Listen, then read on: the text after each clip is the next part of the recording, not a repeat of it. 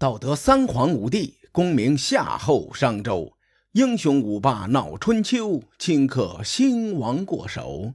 青史几行名姓，北邙无数荒丘。前人种地，后人收，说甚龙争虎斗？上期节目咱们说了，晋景公以一种出人意料的方式结束了他的一生。他儿子晋厉公随之继位，成为了晋国新一代的掌门人。从城濮之战到今天呐，晋楚争霸打了五十多年了，天下诸侯基本上都卷入其中。其中最苦不堪言的有两个国家，一个是郑国，一个是宋国。毕竟郑宋两国地处中原核心地带。是晋楚两个超级大国的必争之地，要怪呀，也只能怪郑宋两个国家的出生点位不好。此时，宋国有个四朝元老叫华元，这位老兄呢，此前在史书中出现过。二十多年前，楚国指使郑国入侵宋国，在那场战争当中，华元曾经被郑军俘虏过。华元同志在春秋政坛沉沉浮浮几十年，积累了很多政治资源。这老兄与楚国的令尹子重关系很好，与晋国的中军将栾书私交也不错。另外，楚国令尹和晋国的中军将这两个位置是晋楚两国群臣中的一号首长啊。华元有这种顶级资源，他忍不住就开始琢磨。宋国现在风雨飘摇，宋都商丘曾经被楚国围困将近一年的时间，在这乱世当中生存实在是太难了。宋国需要想个办法，让晋楚两国别总是干仗。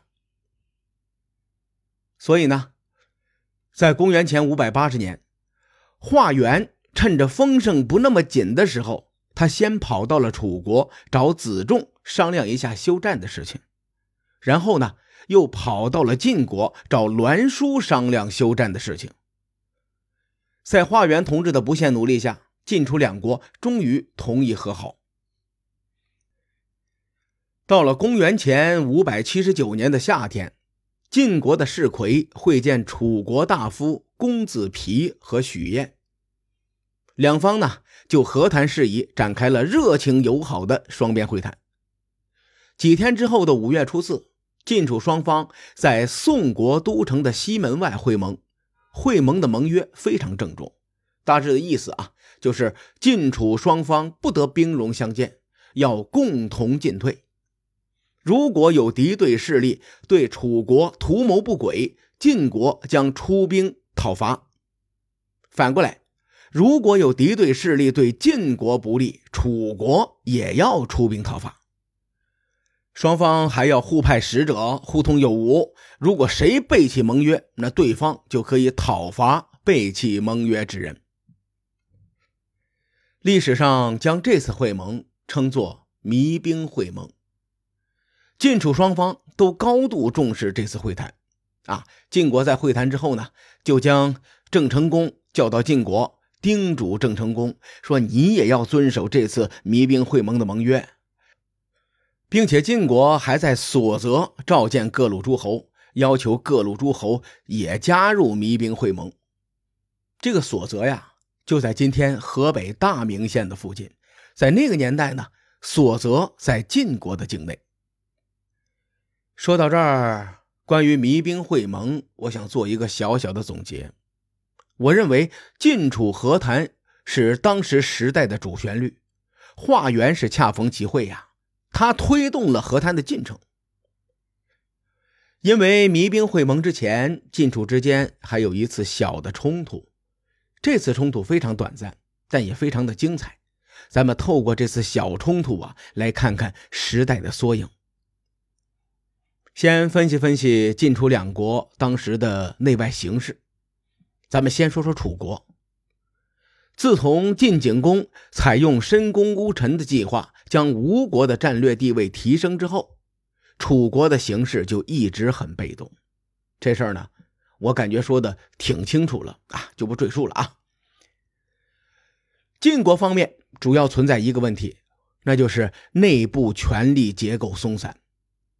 虽然说晋景公上位之后整顿了赵氏一族，但随着时代的发展，晋文公五贤臣里有三个氏族都没落了。赵崔的后代被杀得七零八落，胡彦的后代呢也被排挤到了晋国之外。魏抽就更不用说了。魏家那是最早没落的晋国的氏族。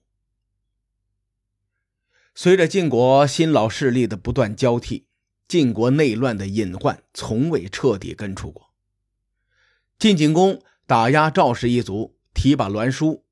当晋景公去世之后，栾书有成为赵盾二号的趋势。栾书在专权的路上是越走越远。分析完晋楚两国的痛点。咱们再来看看后面发生的历史事件。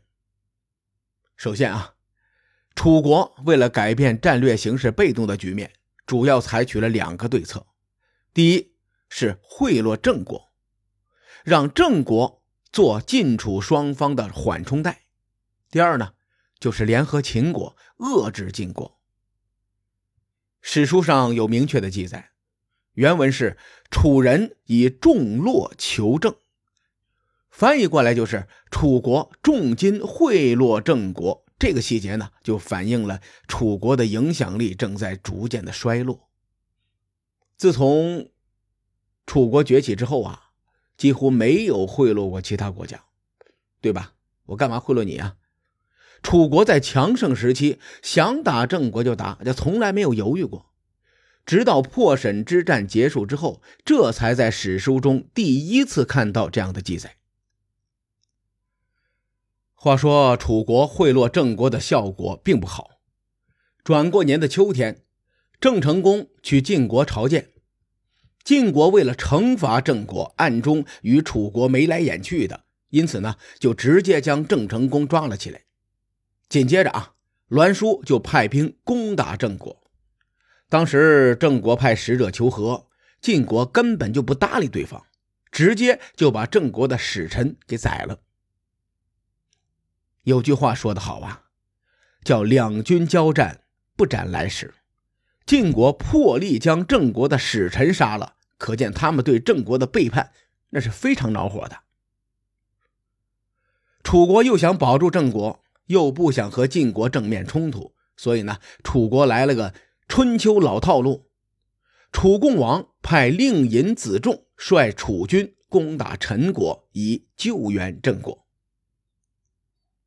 如此一来，晋国打郑国打得很开心，楚国打陈国打得也很开心，甚至后来呢，楚国打完陈国之后，又继续向东行军攻打莒国。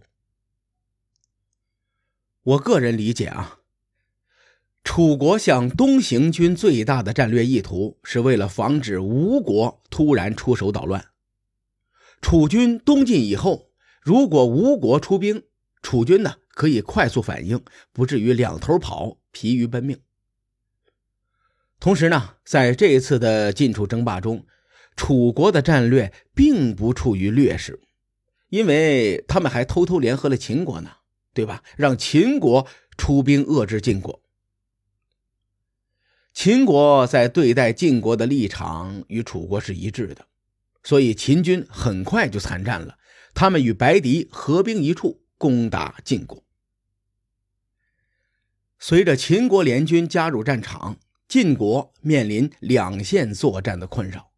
他们在一番权衡之后，决定先速战速决，拿下郑国，再全力对抗秦国。郑国一看这架势，当时就哭了。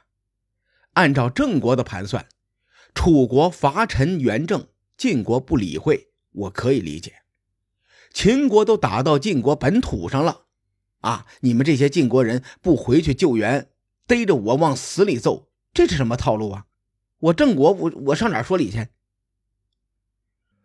不过春秋能人辈出，您别看郑国没落了好几年了，但也有能人。当时郑国大夫公孙申分析，说既然晋国要速战速决拿下咱们，咱们就要和晋国打消耗战，拖着他们。公孙申是个老臣，他出身于郑国公族，而且他爷爷是郑穆公，在郑国可以说是德高望重。此时郑国群龙无首，公孙申这个计谋可算是让郑国的群臣有了一个主心骨啊。有人呢就依然顾虑重重，问他说：“咱们的国君还在人家晋国手里呢，万一晋国这帮人气急败坏，把咱们大王整出个三长两短，咋办？”公孙申又说：“事到如今呐，咱们越是投鼠忌器，越是被动。咱们现在出兵包围许国，并且假装要改立其他国君。”最重要的是暂缓派使臣去晋国，如此一来，给晋国造成一个假象，即使杀了咱们郑国的国君，也威胁不了我们。这就叫置之死地而后生。咱们这么做，大王会更安全。晋国查探到郑国的动向之后，果然中计了。他们合计了一下，一时半会儿也拿不下郑国，得嘞。我还是撤兵去抵御秦军算球。晋国这一撤，楚军也撤了。随后，楚共王派人到晋国和谈。再后来呢，秦国也和晋国和谈。不过，秦晋和谈是明天我要说的重点。今天呢，先给大伙挖个坑。上述的纷争是晋楚争霸的一个小缩影。最开始，晋楚两国争夺郑国，后来卷入战争的国家是越来越多。运气好呢，大家最后和谈；运气不好呢，打一场大的再和谈。这种日子过了大概五十年，各路诸侯也是真的累了。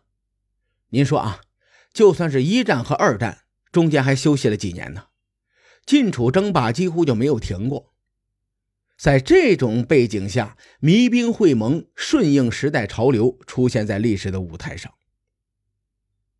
虽说晋楚两国暂时消停了，但秦晋两国又掐起来了。至于这个中间过程是怎样的，老规矩，各位看官，且听下回分解。书海沉沉浮浮，千秋功过留与后人说。我是西域说书人介子先生，下期节目咱们继续聊春秋风雨。更多精彩内容，请搜索关注微信公众号“伯乐灯”，与更多听友交流互动。伯乐灯还将定期为粉丝发放福利。愿我们的存在让您对明天更有期许。咱们后会有期。